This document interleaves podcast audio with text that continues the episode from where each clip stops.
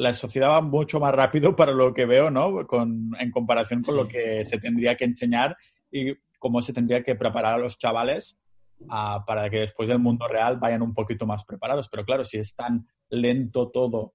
Yo creo que hay dos elementos claves. Por un lado, uh, y ya se le está dando importancia, es el aprendizaje a lo largo de la vida. O sea, que la gente tenga claro que no es aprender la educación obligatoria o la carrera ya dejo de aprender. Yo creo que esto, Pau, tú lo tienes muy claro. Uh, este aprendizaje a lo largo de la vida, este lifelong learning, que se llama, y es uno de los objetivos a que aquí sí han ido a una, pues, gobiernos y diferentes instituciones para fomentarlo. ¿no? Yo creo que es una de las formas para poder incidir en esta formación de forma un poco más rápida. Que no hace falta educar a la próxima generación para, para ver cambios en la sociedad.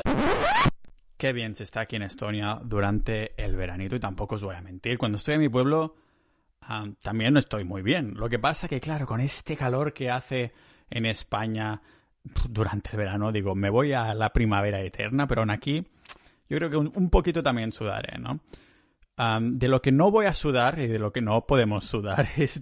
Qué bien lo estoy hablando todo últimamente, esas calidades de comunicación que se van mejorando a medida que voy haciendo episodios del podcast, que estamos ya en el episodio 199. Y como decía, lo que no podemos omitir es esto de la educación pública, que es el episodio de hoy, el episodio 199, que estamos a un episodio solo ya, si no sabéis de matemáticas, ah, del episodio 200 y tengo preparado, aún no lo he grabado, pero tengo algunas cositas preparadas y lo haré en nada. El tema de la educación pública, de hecho hace mm, unas semanas que publicaba un tweet, ¿no? Que decía que, joder, de alguna manera, casi que la sociedad te exige un título, te sacas este título y después te das cuenta que no sabes absolutamente nada. O sea, que has empollado, has vomitado en los exámenes y después te olvidas, ¿no?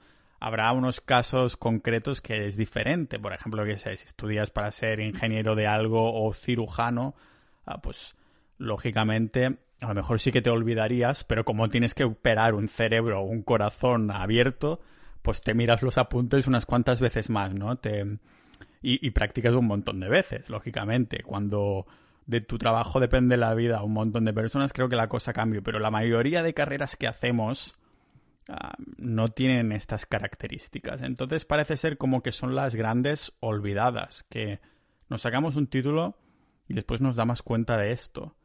En cambio, si buscas información por tu propio pie, después la sociedad te dice que dónde vas sacando tus propias conclusiones si no tienes ningún título, pero no habíamos quedado que el título no te enseñaba absolutamente nada en la mayoría de casos.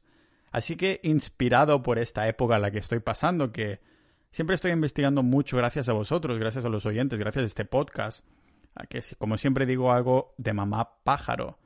Consumo un montón, engullo ahí información y después los residuos, las conclusiones propias que he sacado es la que saco en los episodios del podcast. Así que hoy tengo un invitado muy especial porque no está aquí en Estonia conmigo, por desgracia, pero es uno de los buenos amigos ah, del pueblo de la villa donde voy a España, mi ciudad natal. No, creo que sea ya una ciudad, pero de mi ciudad natal.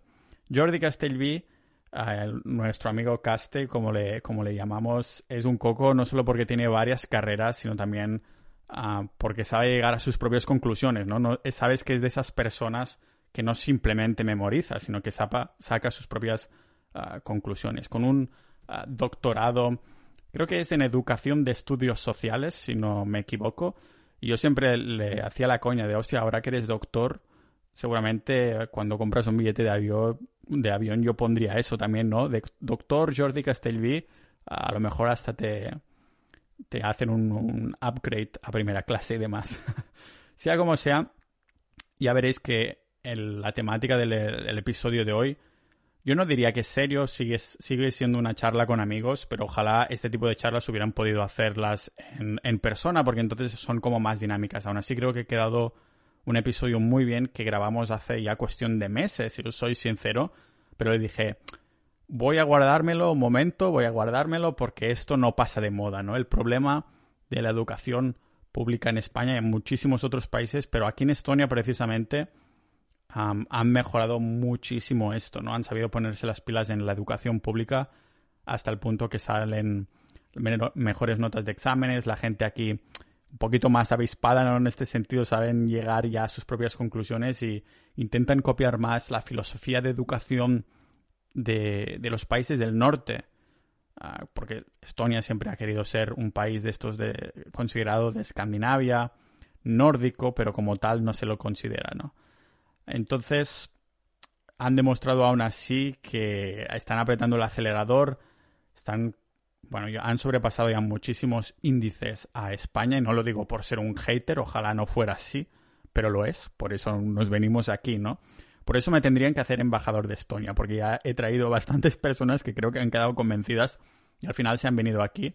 Justo ahí, hace un par de días conocí a dos chicos más en el gimnasio españoles y, dice, uno dice, es que yo estoy, estoy genial aquí, ¿no? Claro, en invierno es otro, otro cantar. Yo que he pasado un invierno en Estonia, se hace duro no ver el sol. El frío da igual, es no ver el sol. Pero en el tema de educación y entre muchísimos otros factores, supongo que los otros factores en los que mejora el país Estonia, el Estado estoniano, es precisamente porque el tema de la educación también lo llevan bien, ¿no? Que es como uno de los pilares de la sociedad. en España la educación es virtualmente no diríamos gratuita, más bien barata, también depende, depende de la comunidad autónoma en la que estemos. Por ejemplo, en Cataluña es bastante más caro. Ah, pero de todos modos, no hemos sabido, al menos por ahora, ah, manejarlo bien, ¿no? A lo mejor con la ayuda de Jordi Castellví y estos expertos en temas de educación que saben más, mucho más bien que yo dónde está el problema, podremos mejorar en este sentido. Así que sin haceros esperar más en esta pedazo de introducción que he vuelto a hacer, os dejo aquí en el podcast multidisciplinar de Pau Ninja.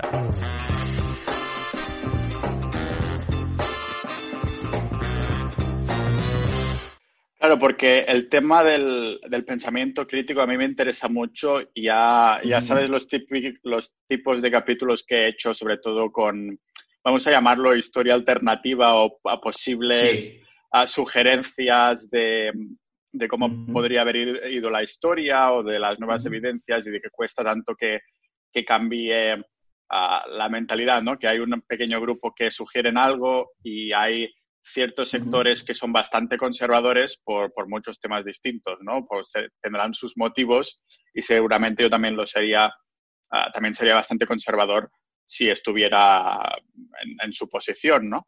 Entonces, claro, el tema del, pensamiento crítico, hay como una fina línea, ¿no? De hasta qué punto estás siendo crítico y estás mirando las cosas dando un par de pasos atrás para verlo más objetivamente, o en qué punto simplemente te lo crees todo.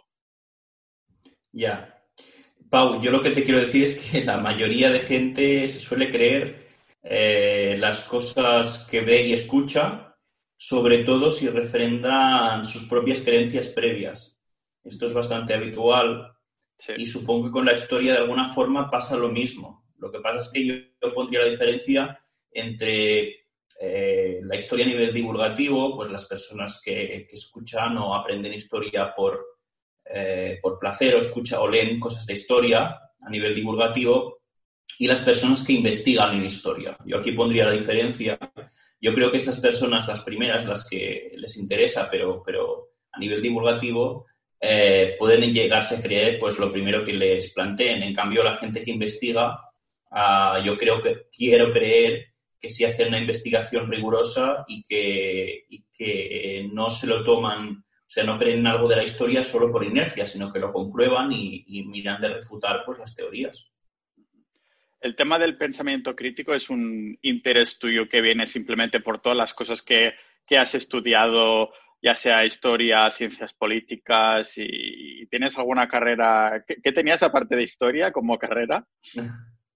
Uh, estudié magisterio. Soy maestro de primaria, aparte de eh, graduado en historia. Sí, y más cosas. ¿eh?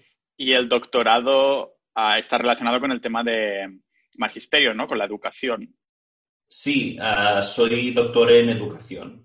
Sí, sí, en la especialidad de didáctica de las ciencias sociales, que básicamente pues investigamos los procesos de aprendizaje y enseñanza de cualquiera de las ciencias sociales, ya sea historia, geografía, ah, ciudadanía, economía, sociología, bueno, todas las ciencias sociales. Y entonces, de esto que, o sea, el doctorado que has hecho realmente, ¿ves que habrá una aplicación en la educación pública actual o es algo que se da un poco por perdido? A ver, eh, sí hay aplicación de lo que investigamos, sí lo hay. Eh, tenemos un problema histórico que es que desde la investigación, mm, especialmente desde nuestra investigación, no es fácil llegar a, la educación, a, las escuelas, a los institutos, no nos es nada fácil. Tenemos varias vías. Una de las vías, yo diría que es la principal, es la formación inicial, es decir, a través de la formación de maestros y maestras, de profesores y profesoras, es aquí donde llegamos. Una, otra forma es a través del diseño de material curricular o a través de eh, diferentes eh, jornadas o congresos que se hacen con maestros y maestras para hacerles llegar pues, este conocimiento eh, que fruto de la investigación, también a través de revistas de divulgación destinadas a maestros y maestras. Estas son nuestras vías. Lo que pasa es que muchas veces eh, no solemos llegar y se reproducen pues, prácticas muy tradicionales ¿no? en la educación. Sí, esto es lo que te iba a preguntar, porque yo entiendo que si eres, tienes una, profesión rollo médico o algo así, o ingeniero informático a lo mejor, te tienes que ir renovando constantemente, ¿no? Pero entiendo que muchos profesores y maestros a lo mejor les gusta lo que hacen, les gusta lo que enseña y tal, pero no tienen ese extra de decir, pues me iré a una conferencia a ver cómo puedo mejorar mi manera de enseñar, ¿no? O sea, ah, no sé si Ah, porque no hay un, digamos, una institución que diga, ostras, pues tenéis que formaros de vez en cuando igualmente, ¿o sí? Sí, de hecho, desde las instituciones públicas se apoya un montón la formación continua, que se llama, que es la formación permanente del profesorado a lo largo de toda su carrera. Y de hecho hay un montón de cursos y un montón de, historias para, formar los maestros. Esto es, es un continuo. Lo que pasa es que estas formaciones... Sí, sí perdona. Lo que pasa es que estas formaciones, pues, pueden ser o pueden no ser relevantes. A veces, pues, son cursos de yoga para controlar el estrés o aprender a programar, pero cursos absolutamente mecánicos que no, que no hacen reflexionar al profesorado. ¿Pero igualmente son obligatorios? No son obligatorios, pero eh, suponen una serie de beneficios para los docentes a nivel eh, laboral, para así decirlo. Además del beneficio que supone a nivel educativo para ellos. Claro, es, un poco lo que decía, ¿no? Que si no es obligatorio y a lo mejor ves una conferencia que haces tú mismo y que es un poco para mejorar ¿no? esta manera de enseñar y demás, si no es obligatorio tienes que ser realmente apasionado a la enseñanza para decir, pues fuera de mis horas de trabajo voy a ir a una conferencia de estas. Bueno, yo estoy bastante esperanzado porque sí es verdad, sí que hay mucha gente que tiene muchas ganas de aprender. Lo que pasa es que no es todo el mundo. Eh, yo creo que todo el mundo, todos los maestros y maestras deberían tener estas ganas de, aprender, de replantearse cosas, sobre todo esto, ¿no? no solo aprender y reafirmar lo que haces, sino replantear cosas, atreverte a cambiar cosas sobre, de lo que haces y a veces mm, hay temas muy controvertidos en la educación y, hay que saber abordarlos y, muchos no, son, no están dispuestos a esto. Aunque sí hay mucha gente, yo creo que cada vez más, que tiene ganas de aprender y de renovarse y, estos tipo, este tipo de cursos y nuestras eh, conferencias, nuestros eh, congresos, nuestros talleres, pues tienen mucho éxito, la verdad. Supongo que son estas personas que realmente están enseñando por, vocación, más que estas personas que se han, estudiado a lo mejor algo relacionado con magisterio pensando en esas vacaciones, en esas pagas y, lo que es la educación pública como funcionarios, ¿no? Pero supongo que este, el perfil de, de maestros que tenéis en estas conferencias son precisamente la primera categoría, ¿no? Las personas que están ahí por vocación. Sí, sí, justamente las personas que asisten a este tipo de formaciones, pues normalmente hacen más de una, hacen varias, se forman a lo, largo de su vida y la gente que no asiste no asiste a ninguna, ¿no? O sea, siempre, bueno, esto siempre pasa, ¿no? Y, luego, pues, eh, bueno, te encuentras gente que tiene muchas ganas de aprender, que quiere renovarse, muchas veces gente joven que, sigue trabajando, también es gente eh, mayor, pero que es gente que sigue trabajando en su formación desde, desde la universidad y no ha parado.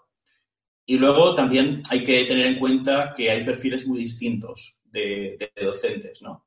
Eh, el perfil, por ejemplo, de maestro o maestra de, educación primaria o de educación infantil no tiene eh, para nada, nada que con el, con el perfil de, profesor o profesora de secundaria, ¿no? Son perfiles muy, muy distintos. Sí, ¿en qué sentido?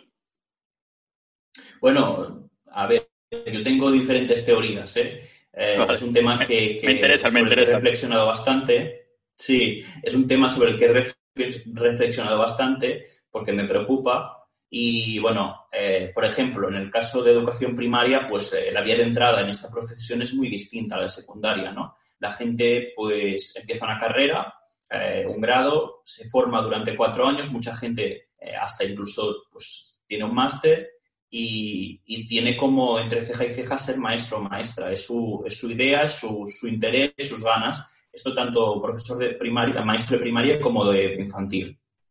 Eh, por el contrario, el caso de secundaria, la vía de entrada, al menos en España, eh, es a través de otra carrera. Es decir, por ejemplo, alguien estudia economía o, matemáticas puras o historia o, yo qué sé, filología hispánica y cuando termina hace un máster para formarse como profesor de secundaria, un máster que solo dura un año y, y, entonces ya van a dar clases a la secundaria. Muchas veces esta gente pues no ha podido tener éxito eh, en su primera idea de profesión, ¿no? Por ejemplo, en historia, que es mi caso, ¿no?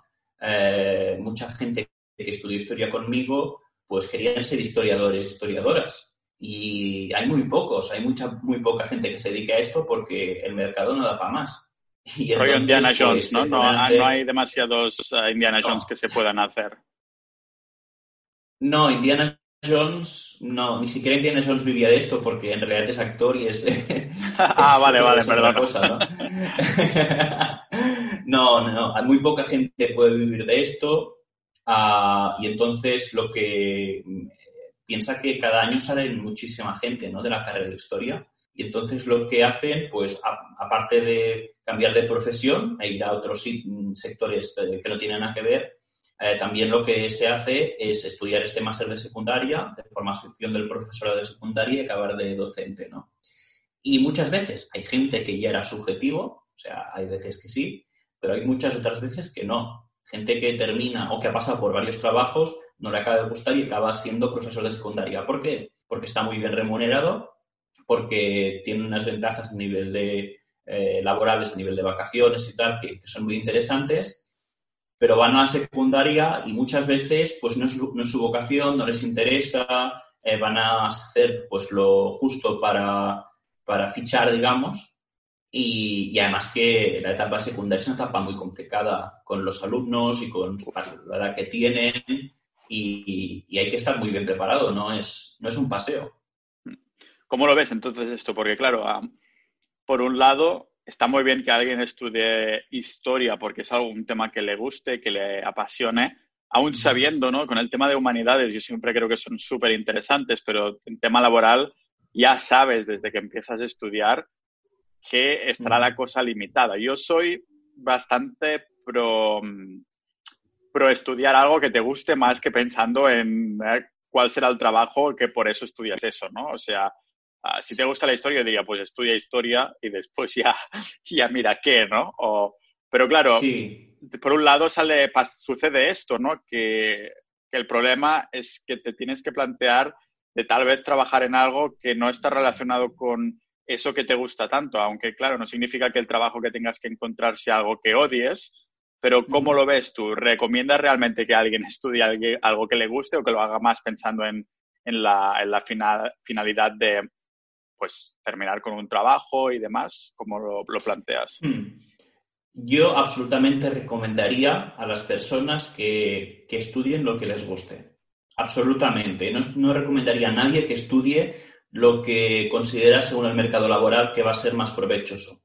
Porque esto puede acabar siendo un infierno. Es decir, hay gente que eh, acaba estudiando cosas que no le gustan, acaba trabajando de cosas que no le gustan y aunque tenga un buen salario, una buena posición, eh, lo viven al límite cada día porque es que realmente lo odian. Yo lo que recomiendo, además, gente joven que acaba de salir pues, de, la educación secundaria, del bachillerato, que estudien los que les interese, lo que les guste, a sabiendas, eh, en algunos casos, pues es difícil que puedan encontrar trabajo de lo que van a estudiar exactamente, pero mm, eh, hay que saber adaptarse. También puede, a ver, también puede sacar, todo el mundo le puede sacar algo de la carrera que, que estudie más allá del conocimiento propio de la carrera, ¿no? Igual en algunas empresas, pues podría ser interesante gente formada en historia, eh, no para hacer historia o para investigar historia o para estudiar la historia, sino por algunas habilidades y cualidades que puede tener la gente formada en este ámbito, ¿no? Pues en el tema de archivística, yo sé que eh, se hacían cosas de tema de, bueno, de, almacenamiento de datos y, que necesitan gente que hubiera estudiado archivística, que tenía, tenía especialidad en archivística, en tema de, bueno, pues es una salida un poco eh, extraña, ¿no? Para los archiveros, pero, pero puede salir, ¿no? Y luego hay mucha gente que tiene más de una formación, más de una carrera, eh, o, tiene, o tiene una carrera, pero tiene formaciones de otro tipo eh, para llegar a profundizar en el ámbito al que se quiere dedicar. Yo no le diría a nadie que tenga 18 años que empiece una carrera con la que no está convencido, que no sepa que le va a gustar, que hagan lo que les guste y luego ya, ya se verá.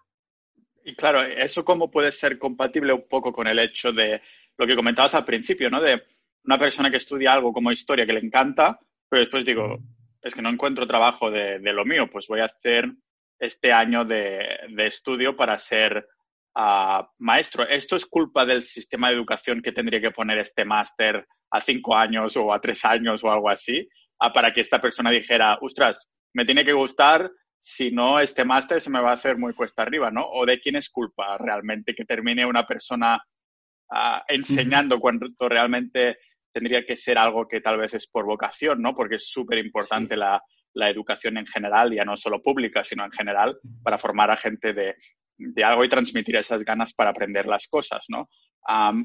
¿cómo, puede ser compatible y de quién es culpa esto?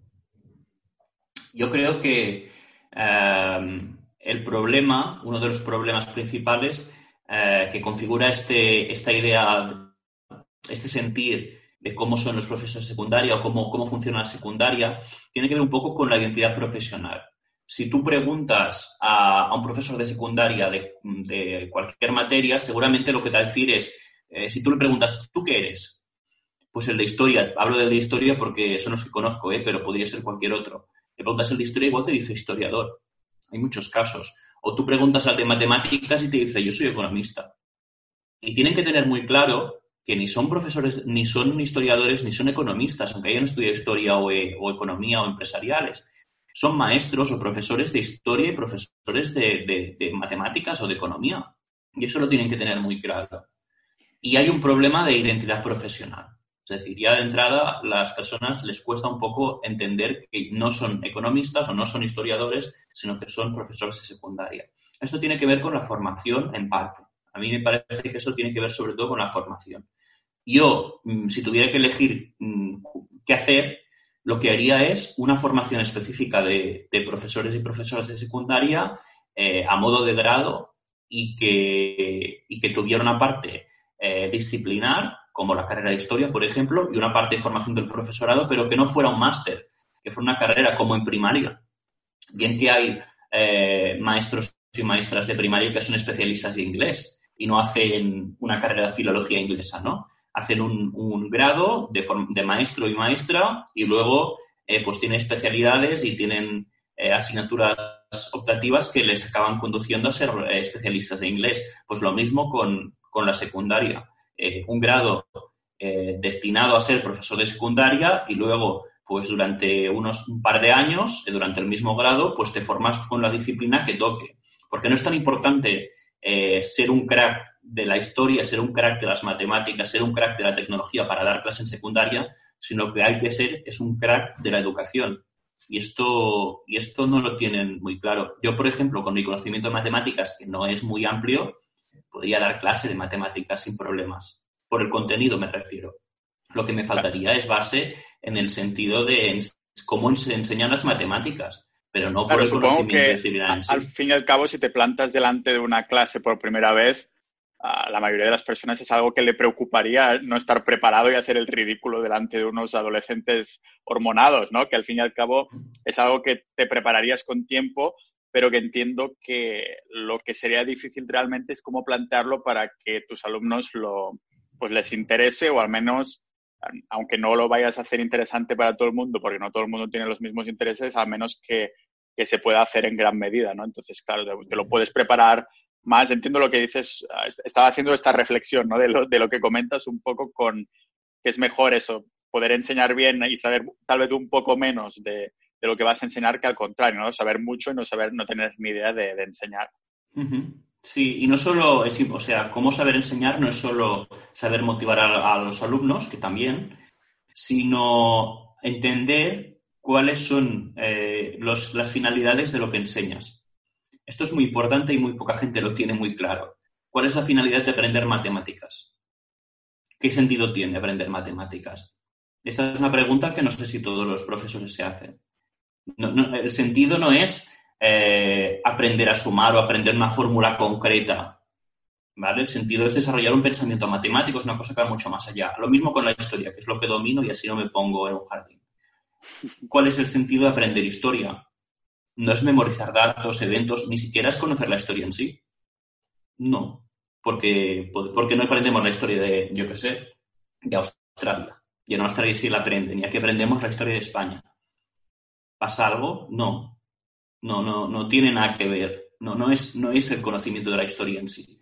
Es desarrollar un pensamiento histórico, entender el presente desde una perspectiva histórica, eh, entender los cambios y continuidades. Toda una serie de elementos que hay que tener muy claro cuando se enseña historia. Y no saber historia, es entender cuáles son las finalidades de la enseñanza de esta historia. Sí, tiene totalmente. Eh, un poco las, las conferencias que hacéis van un poco por estas líneas o qué temas tocáis? Sí, lo que las, conferencias, las jornadas que hacemos, pues tocamos, esto, este es como el hilo conductor, ¿no? Esto ya partimos de, esta base, de que entendemos y hablamos cuáles, cuáles son las finalidades de la historia, cómo debemos entender o la historia o la, cualquier ciencia social, hablo de la historia porque es de las más eh, conocidas, pero puede ser cualquier ciencia social, y qué sentido tiene eh, estudiar eh, estas ciencias sociales qué, y qué parte de las ciencias sociales hay que estudiar y cómo nos permiten entender el mundo en el que vivimos, que al final es el objetivo, ¿no? Que nos permitan entender nuestro mundo. Y como el mundo va cambiando, pues la enseñanza y el aprendizaje de las ciencias sociales también tiene que ir cambiando.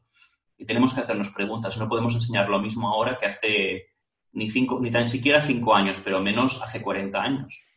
Yo te diría es que es un poco la pregunta que me venía ahora a la cabeza cuando te escuchaba, ¿no? Que incluso cinco años atrás, ah, con el tema, yo qué sé, del móvil, las redes sociales y estas cosas, que está cambiando la manera en cómo interactuamos entre nosotros con las, con las otras personas y ya debe ser incluso más ah, evidente en un sitio como un colegio, ¿no? Que, que debe ser mega difícil en cómo ah, intentas hacer conectar a, estas, a estos alumnos que están paradójicamente más desconectados, aunque están más conectados, ¿no? No sé si me explico. O sea, que están ahí conectados con teléfonos y estas cosas constantemente, diariamente, eh, y que cuesta, debe costar más, ¿no? Que conecten en clase con, con esta persona que está intentando enseñarles algo. Sí, uh, yo en referencia a la tecnología creo que se, ha incorporado bastante o se está intentando incorporar en la educación. Eh, yo creo que hay que incorporarla, sin duda, eh, porque de lo contrario pues sería una incongruencia con los tiempos que corren, ¿no? Pero eh, también es muy importante lo que decía de los fines, ¿no? ¿Con qué finalidad incorporamos la tecnología en clase? No es incorporarla por incorporarla, es decir, no, es no tenemos que aprender a utilizar los móviles o los ordenadores o Internet de forma instrumental, que se dice, es decir, pues es escribir un correo, o sea abrir el Word y hacer un documento de texto, o sea abrir el Excel. Eso está muy bien, esto es básico, pero no es el objetivo, ¿vale? No es el único objetivo y no nos podemos quedar ahí.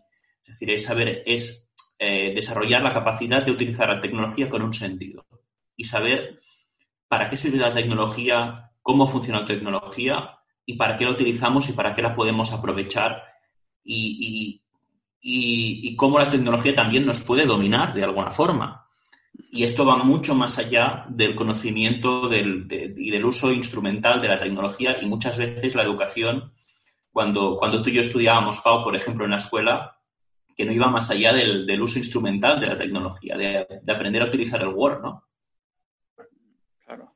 Es que lo que me estoy planteando también es que del mismo modo que en primaria y eso hay como unas clases de educación vial, ¿no? De cruzar, paso de cebra, ir con bicicleta y estas cosas, se ha incorporado alguna asignatura o ya sea unas horas al mes o al año a instruir un poco en el uso de la tecnología y sobre todo de las redes sociales en, en los niños o incluso, bueno, no solo en niños, también los adolescentes, ¿no? En el uso de las redes sociales y Internet y el móvil fuera de clase. ¿Hay alguna cosa así? Hmm. Como asignatura específica, eh, pues no suele, no suele haberla. Hay, una, hay horas en las que se, se va al aula de tecnología, depende de la escuela, y se hacen pues, actividades en las que muchas veces pues, se desarrolla estas habilidades instrumentales del uso de la tecnología, pero muchas veces pues, no se va más allá. Lo que sí suele pasar en algunas escuelas es que hay programas, están vinculados con programas de prevención de según qué situaciones, pues, eh, que se pueden dar en la red, ¿no? Como el ciberbullying, como eh, la difusión de imágenes de, bueno, pues, eh, de pornografía infantil, cosas que pueden afectar al alumnado de primaria.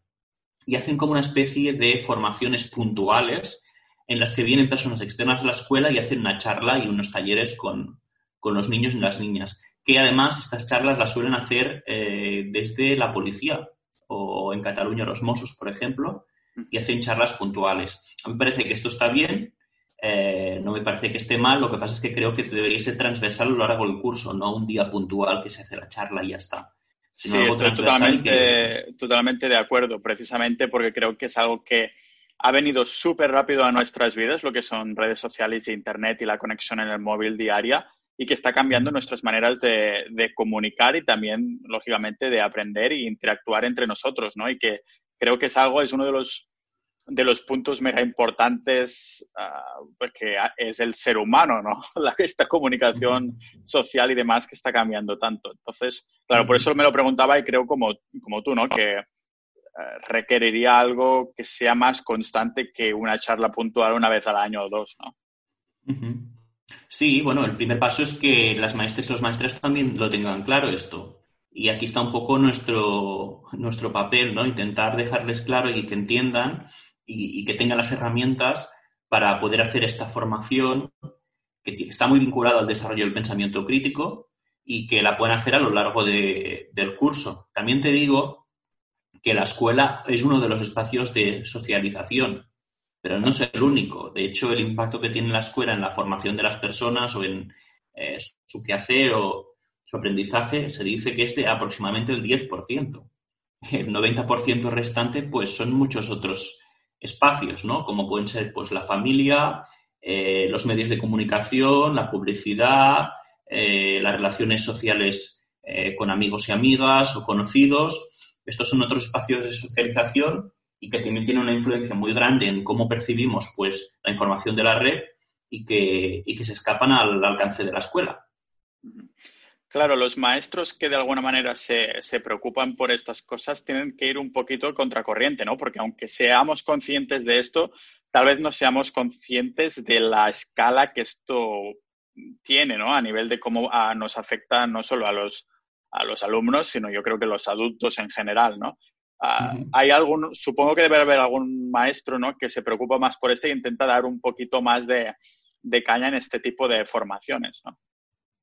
Sí, sí, sí, y de hecho, pues cada vez más, ¿no? Lo que pasa es que eh, los procesos educativos son muy lentos, como te contaba, pues una de las vías de entrada de las innovaciones, una de las mejores vías de entrada es la formación inicial, imagínate, desde que formamos un maestro o una maestra en la carrera, hasta que llega a la escuela, tiene cierta eh, seguridad para implementar innovaciones y estas innovaciones calan en los alumnos y los alumnos se hacen más o menos mayores y, se convierten en ciudadanos y ciudadanas que han adquirido estas o que han desarrollado estas habilidades estas conciencias, estos valores, ¿no? Pues esto es un proceso larguísimo. eh, que podría tardar, pues, yo qué sé, 20 años. Y claro, eh, nosotros queremos, la sociedad en general, queremos las cosas ahora. O sea, una acción-reacción, una acción y efecto más o menos inmediato. No nos podemos esperar 20 años. Y es lógico, pero es que los cambios educativos son muy, muy lentos, van por aquí. Eso, entonces, ¿qué se puede hacer en este sentido? ¿Hay alguna iniciativa para acelerar cambios educativos que puedan considerarse más importantes o relevantes que si no se hacen en los próximos años, pues puede tener malas consecuencias para los, los alumnos? O sea, de cuando salen de formarse dices, ostras, tendrían que haber aprendido estas cosas y demás. Por ejemplo, uno de los factores que yo creo que se tendría que cambiar de forma bastante urgente sería el tema de la educación financiera, que a mí en el cole pues no me enseñaron absolutamente nada de esto más que a contar, ¿no? Matemáticas y en general, pero no, no aprendí finanzas como tal. No sé si ahora hay alguna asignatura que, ah, que ah, preste un poquito más de atención. Me acuerdo que mi hermana pequeña tenía alguna asignatura de emprendimiento, que esto me pareció genial, ¿no? Que es algo que yo no tenía y que me hubiera encantado de, de hacer y aunque no todo el mundo quiera ah, ser emprendedor, de hecho hay pues, pocas personas, pues a lo mejor les pillas les enciendes la chispa a los que están interesados cuando enseñas algo así, ¿no? Pero en el tema de finanzas personales, no sé si existe algo así que haya, se haya implementado en la ESO, en la educación secundaria, y, por esta línea, ¿no? Que hay alguna iniciativa para, para que estos procesos puedan a lo mejor acelerarse más en cosas que sean un poquito más críticas bajo el punto de vista del pues, consenso de la mayoría, ¿no? Bueno, eh, buenas noticias, Pau. Eh, la educación financiera sí está, está en crecimiento. Ah, de hecho, es una de las eh, ciencias sociales que tocamos y por lo tanto nos toca a nosotros como investigadores pues analizar cómo funcionan estos programas de educación financiera. El problema es, como te comentaba, que hay distintos espacios de socialización y distintos, digamos, poderes que intentan tener su influencia en este tipo de formaciones, ¿no? Para que, para que te hagas una idea, pues salieron, y fue bastante sonado, que los libros eh, que se habían editado para hacer esta formación de educación financiera eh, estaban escritos o estaban eh, financiados por los mismos, por el BBVA, por ejemplo, ¿vale? Es decir, entonces, ¿qué visión de la educación financiera ofrece un banco? Pues la que le interesa al banco. Eh, había una de las cosas muy, muy eh, especiales que, decía, bueno, una lista eh, de, prioridades en el sentido de pagar a fin de mes, ¿no? Cosas que priorizas. Y pagar la deuda con el banco iba por delante de pagar la comida para comer. Esto estaba en este libro para, yo diría que era para primaria, pero tampoco pondría la mano en el fuego, pero era un libro, claro, esto hay que controlarlo muy bien. Otro libro que yo pude, tuve la oportunidad de analizar eh, de educación eh, financiera o de emprendimiento, era un libro que me parecía que tenía un enfoque ideológico muy bestia, ¿vale? Hay que entender que todos los libros y todos los currículums tienen un enfoque ideológico y hay que saberlo y hay que, tenemos que enseñar a los alumnos a que esto es así y que descubran cuál es este enfoque ideológico, ¿vale? Y de esto no nos podemos separar. Pero en este caso, este enfoque ideológico sobre, de este libro era muy bestia y premiaba a gente que había hecho eh, pues eh, tipos de inversiones pues con unos valores eh, muy cuestionables, inversiones muy arriesgadas o, o, que ponían en riesgo o que explotaban a la gente en, países del tercer mundo y en cambio otros tipos de iniciativas las, las ponían como algo muy, muy, muy reprobable, ¿no? Y cuando vi quién había hecho, quién había escrito el, eh, el libro, quiénes habían escrito el libro, que esto lo recomiendo para la gente que quiera saber de qué va, cuál es el color un poco del material curricular, pues vi que era Gonzalo Bernardos, que es un economista eh, con un tinte ideológico pues muy, muy claro, muy respetable, por otra parte, pero hay que saber identificar la ideología eh, subyacente en los libros de texto, que está siempre. Claro, ¿cómo creas esta curiosidad por el, por el pensamiento crítico por parte de los alumnos. ¿Cómo les creas esta, ah, estas, que se hagan estas preguntas de, ostras, ¿cuál es la corriente ideológica de lo que estoy leyendo y este pensamiento crítico? Pues me encanta que lo preguntes, porque esto es bastante, Eh, no es fácil, no es fácil, yo diría que es lo más complicado. Eh, y te diría que mi teoría, o estamos investigando esto, pero a mí me gusta un tipo de actividad, un tipo de ejercicio, un tipo de, eh, de actividad, digamos, educativa, que se conoce por disrupt the commonplace, ¿vale? Que sería algo así como disrumpir lo común, algo así, ¿vale? Y que consiste en poner a los alumnos eh, en shock, ¿vale? Dicho así parece un poco raro, pero no tiene que ver con que aprendan mucho sobre una cosa, sino que em, se caigan del caballo. No sé si sabes la enología de caerse del caballo o si, si se entiende, pero que se den cuenta de alguna cosa o que, les, ah, que vean algo que les haga reflexionar sobre algo, ¿vale? Ah, es un poco difícil de explicar, pero la idea es que aprendan algo, que, que, se den cuenta de algo y que les haga entrar en un shock y que les empiece a hacer reflexionar y decir, oye, pues si esto es así, igual esta cosa que la daba por sentada no es así. O esa otra cosa, pues la voy a mirar dos veces porque yo, eh, pues forma parte de mi paisaje cultural, igual la, la daba por sentada y no es. ¿Tienes algún, este algún ejemplo en mente? Sí, sí, sí, sí, sí. Es uno que tiene que ver con, si quieres lo hacemos. Venga. A ver, mm, eh, ya te pasaré una imagen que podrías poner o, no sé. Es que no sé, se tiene que hacer con una imagen, Pau. Bueno, en un podcast un poco distinto. Si quieres explicar la situación más que hacérmelo a mí, a lo mejor puedes explicar cómo es. Sí, vale. A ver, ¿cómo lo hago? Porque sin imagen es difícil. Yo la cuento, ¿vale? No tanto para que la hagan los oyentes. Claro, es más para, explicar un poco el concepto, sí. Para que la puedan reproducir. Pues mira, el ejercicio eh, consiste en enseñar una imagen eh, de dibujos animados de un ratón, ¿vale? Este, este ejercicio tiene que ver con, con temas de género, ¿vale? Y tú les pides a, a las personas que te están viendo, que pueden ser alumnos de primaria, de secundaria o incluso por maestros, y les pides que le pongan un nombre ratón en un papelito. Y les das unos minutos para hacerlo y luego recoges los papelitos, ¿vale?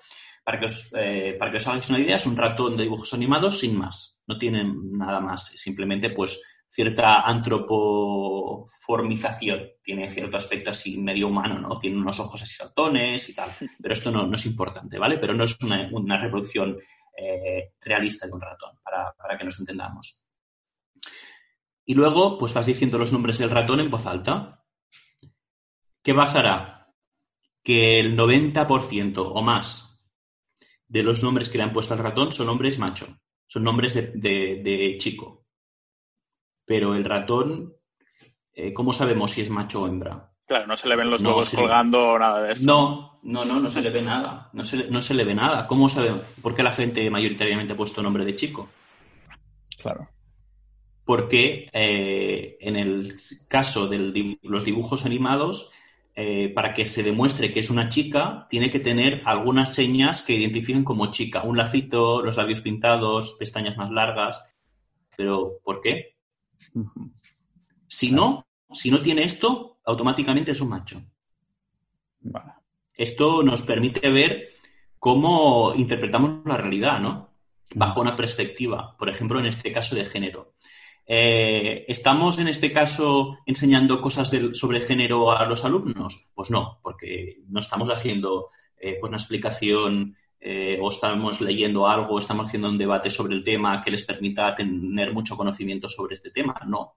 Simplemente le estamos poniendo en shock, ¿no? Le estamos poniendo delante de un espejo y decir, oye, ¿te has fijado esto?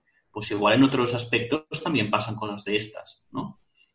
Y, esta es una, de las actividades que, se, que yo llamaría Disrupt the Commonplace y que permiten empezar a desarrollar este pensamiento crítico al alumnado. Otro que te cuento muy rápidamente, es poner un mapa del mundo al revés, especialmente, ¿eh? O sea, con Australia en el norte, ¿vale? África en el norte, Sudamérica en el norte, o sea, arriba, vaya. ¿Y qué te dirían los alumnos? ¿Tú qué crees que dirían, Pau? Ah, que está al revés, ¿no? Que está al revés. ¿Está al revés el mapa? buena pregunta. ¿Lo has puesto ¿Hay, del derecho y del revés en el mundo? Claro. El mundo no está del derecho y del revés, no, no hay derecho y revés. Claro, me he caído. ¿Has aprendido, has aprendido cosas de geografía para nada, pero te he hecho reflexionar, ¿no? Se ha dado como un impacto. Si lo hago con imagen es más impactante aún. Pues esta, este tipo de actividades ayudan a desarrollar esta actitud de alerta que forma parte del pensamiento crítico.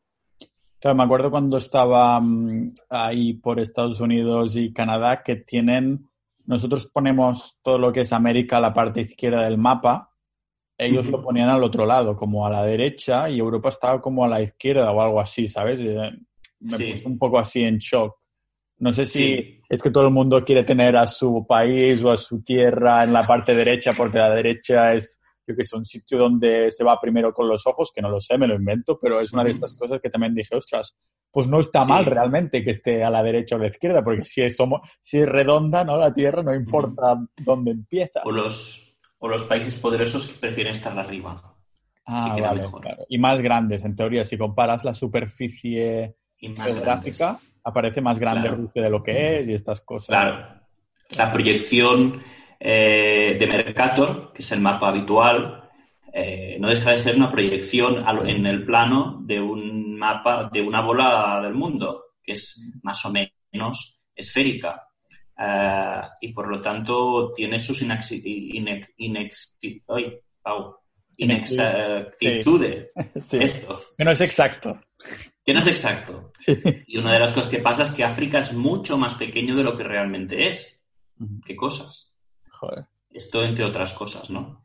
Y luego, por ejemplo, uno que es bastante divertido eh, es uno que se llama el Corrected eh, eh, Map de Sir Arthur o algo así, ¿no? Que es un mapa que se utiliza en Australia. Y es un mapa que diríamos que está al revés, ¿no? Que el, sur está arriba y el norte está abajo. Y Australia está en el medio. Es bastante curioso. Y Oceanía está, bueno, y el mar, el Océano Pacífico está en el medio. Es bastante interesante. Es mind blowing, sí. Y los alumnos en este sentido, realmente esto se tendría que hacer bastante a menudo para que se implementara esta especie de pensamiento crítico que viene a, través de hacerlos caer del caballo, ¿no? Porque si se hace un par de veces, pues dices, pues bueno, sí, hmm. Me ha hecho pensar, ¿no? Pero no es hasta que lo has hecho bastantes veces como con todo, ¿no? Que entonces supongo que empiezas a mirar las cosas desde un punto de vista más objetivo, pero claro, ¿cuál es la, línea que no hay que cruzar para que al final dudes de todo ah, y que después termines con gente que no cree en las vacunas o que dice que la Tierra es plana y demás? Ah, simplemente porque tienen demasiado pensamiento crítico, si es, una, si es un hecho esto, ¿no? Eh, muy buena pregunta también, porque eh, el pensamiento crítico no se desarrolla solamente con este tipo de actividades. Este tipo de actividades, pues yo creo que son las más interesantes, pero no es solo esto, ¿vale? Ah, tiene que haber otras actividades, otros trabajos que están relacionados con el desarrollo de unos criterios, ¿vale? Que te permiten, eh, por un lado, como decíamos, estas actividades primeras de Disrupt the Commonplace, te permiten estar alerta, alerta delante de la información, pero estas otras actividades que forman estos criterios te permiten elaborar argumentos críticos sobre el mundo, sobre lo que nos rodea, ¿no? Por ejemplo, en el caso del género del ratón, pues eh, la primera actividad te permite ver que hay sesgos de género eh, por todos lados, ¿vale? Y, las actividades de, elaboración de estos criterios te permitiría argumentar cómo se han desarrollado estos sesgos de género, cómo históricamente han sucedido, cuáles son las luchas en contra de esto. Te permitiría crear unos argumentos para poder pues, debatir sobre este tema, ¿no? Y estas, estas actividades de, que generan criterios, eh, pues son desde el estudio de múltiples fuentes y múltiples puntos de vista, al debate, a, bueno, pues cosas que ya se hacen realmente en las escuelas, ¿eh? trabajos por proyectos, eh, nada que ver con algo memorístico, pero sí desarrollar un conocimiento y unos valores en torno a un tema. Pero claro, entonces esto no se enseña una asignatura específica, ¿no? Es más como social, es algo muy generalista, ¿no?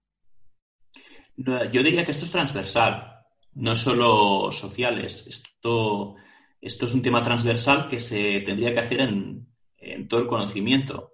Luego está aquí el debate de si, habría que, si, está bien que haya asignaturas y el conocimiento esté segmentado o no. Eh, esto es otro debate.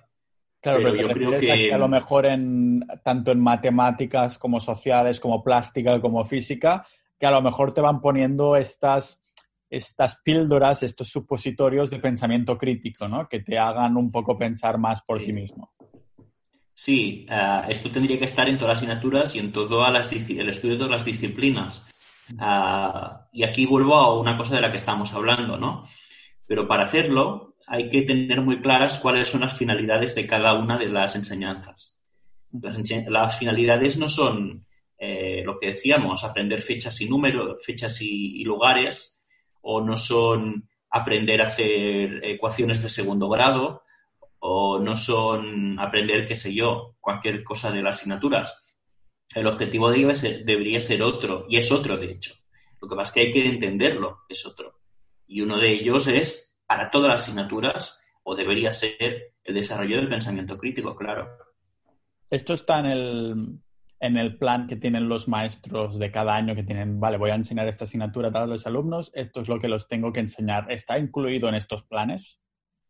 ¿El desarrollo del pensamiento crítico? Sí, otros, estos factores que estamos hablando que me parece que son tan importantes para la educación. Ah, depende. Uh, el currículum eh, educativo, por ejemplo, en España, ah, no.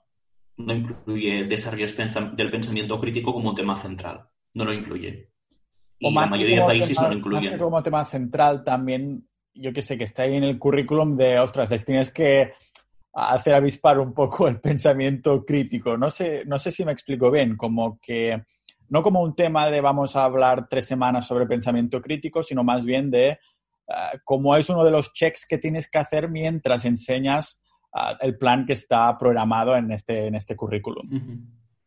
Sí, no, no, cuando he dicho tema no me refería al tema como contenido, ah, eh, conocimiento, me refería como aspecto eh, central del currículum, ¿no? Pues no, no está. Eso, ¿cómo lo ves tú? O sea, a pesar de que vemos que hay muchísimas cosas que comentabas tú antes, ¿no? Que a lo mejor en 20 años aún seguiremos un poco atascados en estos temas. ¿Cómo ves la evolución en cuanto a la, llamémoslo innovación en la educación? Porque aunque utilicemos la palabra innovación, tampoco me refiero a, yo que sé, enseñar en una escuela dentro del, que sea, en el espacio o algo así, sino innovación en cuanto a, a ser más efectivos y hacer cosas distintas, ¿no? Para que sea más efectivo a la hora de enseñar. ¿Cómo lo ves a largo plazo? Educación a largo plazo. Sí, porque con todas estas barreras que hay en cuanto a actualizar este currículum educativo para que se enseñen las cosas de la sociedad va mucho más rápido para lo que veo, ¿no? Con, en comparación con lo que se tendría que enseñar y cómo se tendría que preparar a los chavales para que después del mundo real vayan un poquito más preparados. Pero claro, si es tan lento todo a, actualizarse, ¿cómo se puede solucionar o, cómo lo ves en un futuro? ¿Estás en plan pesimista o optimista dónde va la dirección? Yo soy optimista siempre, en general. Entonces, no, no voy a cambiar de, manera de ser por esto. Yo creo que hay dos elementos claves. Por un lado, ah, y ya se le está dando importancia, es el aprendizaje a lo largo de la vida. O sea, que la gente tenga claro que no es aprender la educación obligatoria o la carrera y ya dejo de aprender. Yo creo que esto, Pau, tú lo tienes muy claro. Ah, este aprendizaje a lo largo de la vida, este lifelong learning, que se llama, y es uno de los objetivos a que aquí sí han ido a una, pues, gobiernos y diferentes instituciones para fomentarlo. ¿no? Yo creo que es una de las formas para poder incidir en esta formación de forma un poco más rápida. Que no hace falta educar a la próxima generación para para ver cambios en las sociedades. ¿no? Esto por un lado. Y luego en el caso de la educación inicial o la educación obligatoria, pues yo creo que va a ser, eh, por un lado, eh, mucho más flexible y, luego va a ser una educación mucho menos disciplinaria y que permita o que se enfoque en el aprendizaje, eh, o sea, aprender a aprender. Que esto ya se está empezando a ver, ¿no? También. Porque hay muchas cosas, hay muchos conocimientos que es que no los podemos aprender ahora en la escuela porque aún no existen. Son cosas que se van a dar en el futuro. Y, lo que nos interesa no es tanto que se aprenda lo que hay ahora, como que se aprenda a aprender cosas más adelante, ¿vale? Si fuera el caso. O aprenderlo de forma autónoma. Esto tiene mucho que ver también con, con las cosas que tú haces, ¿no? De aprender idiomas y tal, ¿no? Pues aprender a aprender de forma autónoma.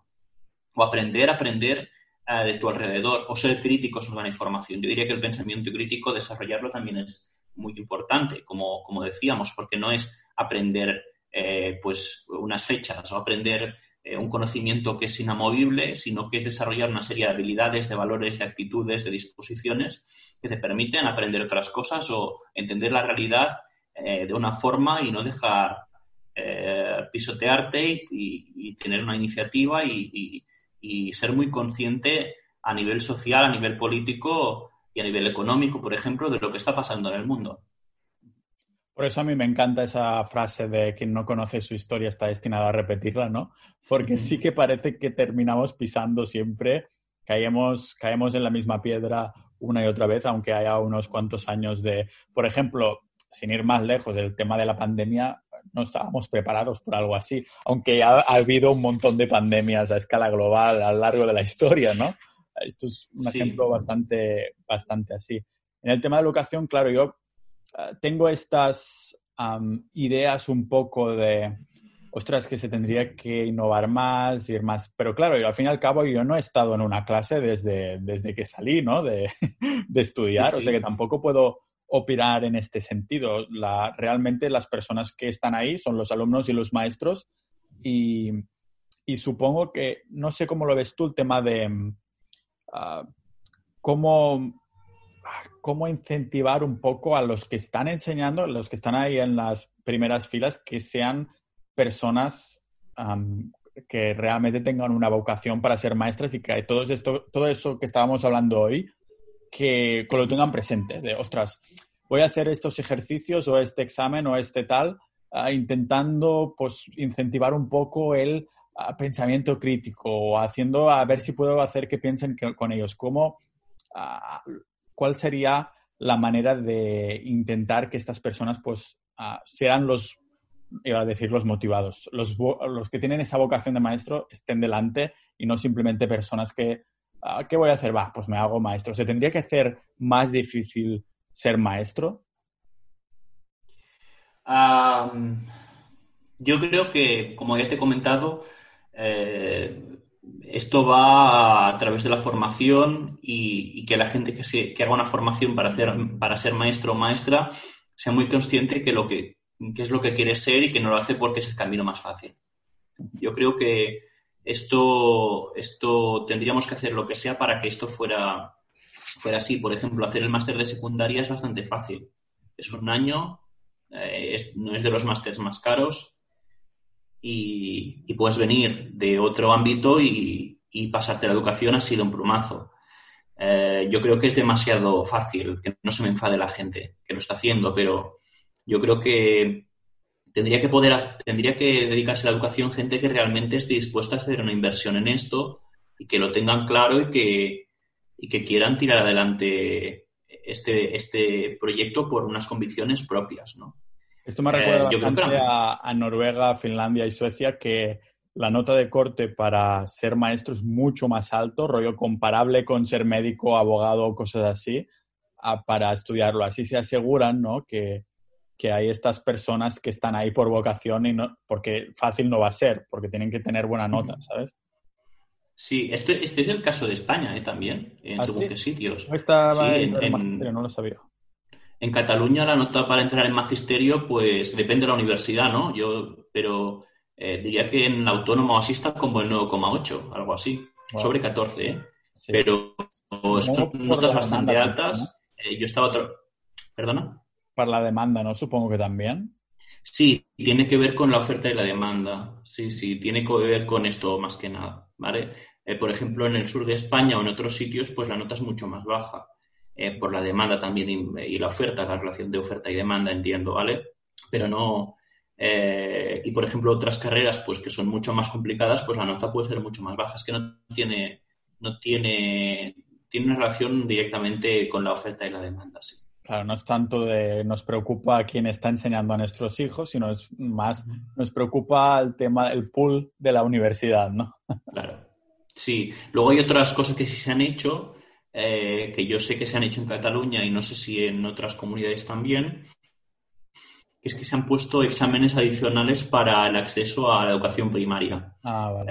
Eh, por ejemplo, unos exámenes que se llaman PAP, diría, que son unas siglas y no te sabría decir qué, qué significan, eh, que es como una especie de selectividad que se hace después de la selectividad y que valora, evalúa eh, los niveles de conocimiento de la lengua y de matemáticas, porque se consideraba que los, los maestros y las maestras, los futuros maestros y maestras deberían tener un mínimo de conocimiento en esto. Y se hace una criba también, para la entrada de personas en este, en este punto, ¿vale? Pero yo creo, eh, de verdad, Pau, que en la primaria no hay el problema, de verdad. Yo he tenido, yo soy profesor eh, del grado de primaria y yo he tenido alumnas, sobre todo porque es una profesión muy feminizada, sobre todo alumnas que son muy buenas, muy, muy buenas. Eh, cosas, o sea, no teníamos alumnos malos, es que eran muy buenos todos. Yo creo que estos filtros, eh, incluso los malos, eran bastante buenos, eran decentes.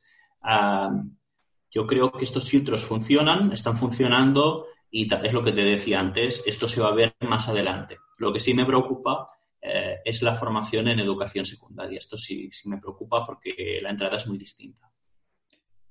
Vaya, ostras, es que claro, te da que pensar, ¿no? Estas cosas. ¿Y tú cómo, qué te motivó un poco a entrar a estudiar magisterio y después de estudiar historia? Porque fue este orden, ¿no? Primero historia, después magisterio. Sí, ¿Qué te, sí, qué te pues mira, venga, casi- voy a aprender a hacer magisterio y encima el doctorado va a tirar por esta línea también. Sí, pues cosas de la vida, como siempre, eh, casualidades. Yo estudié historia porque me encontré, me encontré en, la, en, este, en este cruce en el que tienes que decir que estudias eh, y me, me estudié historia porque consideré que es lo que más me gustaba. Había pensado en estudiar otras cosas, por ejemplo, am, economía empresariales, cosas del estilo. Ah, hice el, eh, el bachillerato empresarial y, y descubrí, mm, por suerte, que no me gustaba nada. o sea que me centré en historia, que es lo que me gustaba desde siempre, y dije, bueno, pues ya, ya le daremos salida profesional a esto, ya veremos cómo, pero yo estudio lo que me gusta. Eh, durante, cuando estaba estudiando, empecé a trabajar dando, como mucha gente, pues clases de repaso, ¿no? Clases de refuerzo, y, y descubrí que me gustaba muchísimo la clase y que me quería centrar en la, en la enseñanza. Era un tema vocacional, o sea, no era una opción porque fuese fácil ni nada, sino porque me encantaba, ¿no? O me encanta. Y estuve muchos años dando clases, terminé la carrera de historia en un momento de una crisis económica muy bestia, estamos hablando de la crisis del 2008, eh, no había mucho trabajo, menos para alguien que había estudiado historia como yo, y por lo tanto consideré que lo que mejor podía hacer en aquel momento, men- mientras intentaba buscar el rumbo de mi vida, era seguir estudiando y ya veríamos. Y quería juntarlo con el tema de la docencia porque a mí me interesa mucho y me gusta mucho. Lo que sí tenía muy claro, Pau, es que no, me quería, no quería ser profesor de secundaria, esta hubiera sido la vía fácil. Esto lo tenía clarísimo porque sabía cómo funcionan, o sé cómo funcionan los, los institutos. Yo no había tenido una experiencia muy buena en la secundaria eh, y no quería trabajar y dedicar mi vida a un instituto, una, una, una- en, un- en un entorno como aquel, ¿no? Entonces dije, bueno, a mí me interesa la investigación, pues hago un máster de investigación en educación en la especialidad de eh, ciencias sociales, que es mi área. Y este máster conducía a hacer el doctorado. Pero ¿qué pasa? Que cuando terminé el máster me di cuenta que, a diferencia de mis compañeros, yo no tenía ni, se pueden decir, bueno, yo no Claro, tenía ni puñetera hombre. idea, yo no tenía ni puñetera idea de educación. O sea, más allá de la experiencia que había tenido como profesor de repaso. No tenía ni puta idea, ¿vale? Pa- Para ser claros. Y mis compañeros sí, mucha gente era ya pues docentes de hacía tiempo y tenían un conocimiento pues muy asentado, ¿no? Entonces dije, oye, yo tengo que estudiar algo eh, que, que esté relacionado con la educación, además del doctorado, porque es que me falta una pata.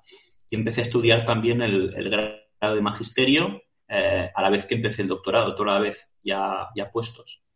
Y nada, mm, lo hice en paralelo y me lo saqué, me saqué las dos cosas. Aparte de estudiar idiomas, que también me gusta mucho como a ti, Pau. Claro. ¿Francés, portugués habías tocado ya o...? No, bueno, estudié inglés y francés ah, durante este periodo también. Lo que pasa es que quise estudiar portugués, pero por un tema de plazas no pude. Había 100 eh, plazas y 70.000 solicitudes. O sea que no, no entré. Todo el mundo y, que nada, lo intenté hacer autodidacta, pero no, no acabé tirando para allá. Claro, el tema de los idiomas supongo que se puede innovar mucho más, porque la mayoría que estudia idiomas termina yendo a academias. Y claro, en una academia privada es mucho más fácil decir, pues yo enseño así, ¿no? Y después que el método hable por sí mismo. Sí. Sí, ah, el tema de enseñanza de idiomas, yo te he escuchado algún podcast sobre esto recientemente ah, y me interesó mucho y la verdad es que tengo mis discrepancias. Eh, eh, la formación, o sea, las escuelas de idiomas pueden funcionar muy bien o muy mal y hay gente que tiene muy mala experiencia y yo lo entiendo, pero también hay algunas que funcionan muy bien. Las EOIs, las Escuelas Oficiales de Idiomas, algunas funcionan muy bien porque lo que intentan es hacer un entorno eh, de inmersión, de falsa inmersión de alguna forma, ¿no? Eh, donde el profesor o la profesora son, eh, son nativos, donde todo el rato se habla en el idioma, se le da mucho peso al hablar, mucho más que en la secundaria, que es lo que hacíamos tú y yo, Pau que no hablábamos nunca, y, se da mucho, mucho peso a la expresión oral. Y bueno, la gramática y tal, pues sí tiene su peso, pero es un, como un 20%, una cosa así, no, no va más del 20%. Y hasta llega un curso que la gramática deja de ser incluso evaluada. Se evalúa pues la expresión escrita, pero, pero no, una, no hay actividades de gramática propiamente dicho, así como un elemento evaluable propiamente dicho, ¿no? Y, y, me parece que es un método muy interesante y que te permite hacer sin desplazarte, que es lo ideal, ir a vivir a otro país, pero sin desplazarte es un método para hacer como una, inmersión eh, falsa que es bastante, bastante útil. Sí, a ver, yo he tenido buenas experiencias ¿eh? con la Escuela Oficial de Idiomas, tanto en sueco como francés, que también empecé. En los dos casos eran profesores nativos. La profesora de sueco pues, nos empezó a hablar sueco bastante pronto, sí que es verdad que usaba un poquito de catalán y tal, pero supongo que era para no desmotivarnos. El profesor de francés, francés sí que hacíamos como cuatro horas diarias porque era uno de estos cursos de la EOI en Drasanas que era ah, bastante intensivo. Entonces, claro, cuatro horas diarias y desde el primer día repetir muchas cosas, pero casi solo usaba francés y tenía muy buenas, ah, tengo muy buenas experiencias de, de estos cursos y no sé, me, parece, me parece un método súper super chulo, ¿no? Eso que utilicen los profesores nativos, porque después dices, no, que necesitas ir al país para tal, no, que va así, ya tienes el nativo ahí, ¿no? Bueno, ir al país siempre es mejor, pero, pero bueno, muchas veces pues no se puede, ¿no? Ahora, nada que ver con lo que es la secundaria, con la formación de, idiomas de la secundaria, que al menos en mi caso fue bastante malo. yo ya te digo, Jordi, que el, fue, ah, no aprendí inglés realmente en toda la secundaria, o sea, fue cuando empecé a interesarme un poco por la música así punk rock en inglés, los canadienses de Sound 41 y estas cosas. Yo me acuerdo que aprendí el, futuro de I Will cuando tenía, creo que tenía 17 años o algo así, que estaba haciendo el curso puente de, para cambiar de un grado medio a un grado superior y estaba con un heavy metalero de mi clase y me dijo, sí, sí, porque el will es futuro, es el iré, haré, no sé qué. Y eso lo aprendí yo en 17 años, que a lo mejor lo habían explicado en clase en la ESO, pero claro, no sé, de algún modo no se me había quedado, no lo había aprendido, yo tenía las notas fatalísimas en inglés, pero no fue hasta que tuve esa motivación ex externa, ¿no? De algo que me hace querer aprender un idioma extranjero, que entonces me puse las pilas por mi, por mi cuenta, ¿no? Ah, claro, son experiencias de estas que te das cuenta de, que hay muchísimos factores, que no solo es cosas de la escuela, sino que también un poco lo que te tocan a ti dentro para querer aprender. Sí, sí, es como en todo. El aprendizaje memorístico eh, de un idioma, pues no tiene ningún sentido, ¿no? Y quiero enlazarlo con una cosa, eh, que has hablado de Canadá. Eh, me, extrañó o me sorprendió mucho cuando pregunté en Canadá, que, en Canadá se estudia eh, francés como, como segunda lengua en las zonas que son anglófonas. Y se ve, según parece, que, que, tampoco tiene un interés muy especial en aprender francés, porque consideran que es algo así de segundo nivel, ¿no? Y, la, como lo hacen en la educación eh, obligatoria, es aún peor que como aprendemos inglés, inglés aquí, que es eh, memorizando listas de, de palabras. Ya está. Por lo tanto, cuando sale alguien de la educación obligatoria, supuestamente con francés, no tiene ni puñetera idea. O sea, sabe decir pues listas de palabras, te sabe vocabulario, punto. Ni, sabe, ni siquiera estudian gramática, ni nada, ni, ni, ni comprensión oral, ni nada, nada, Listas de palabras. Que a lo mejor para leer en el restaurante el menú va muy bien, pero si tienes que usarlo, bonanit. O no. es que ni siquiera esto, porque si no sabes cómo se construye la frase o no, nunca has leído una frase, solo has leído palabras sueltas, eh, ¿qué sentido tiene esto? Claro.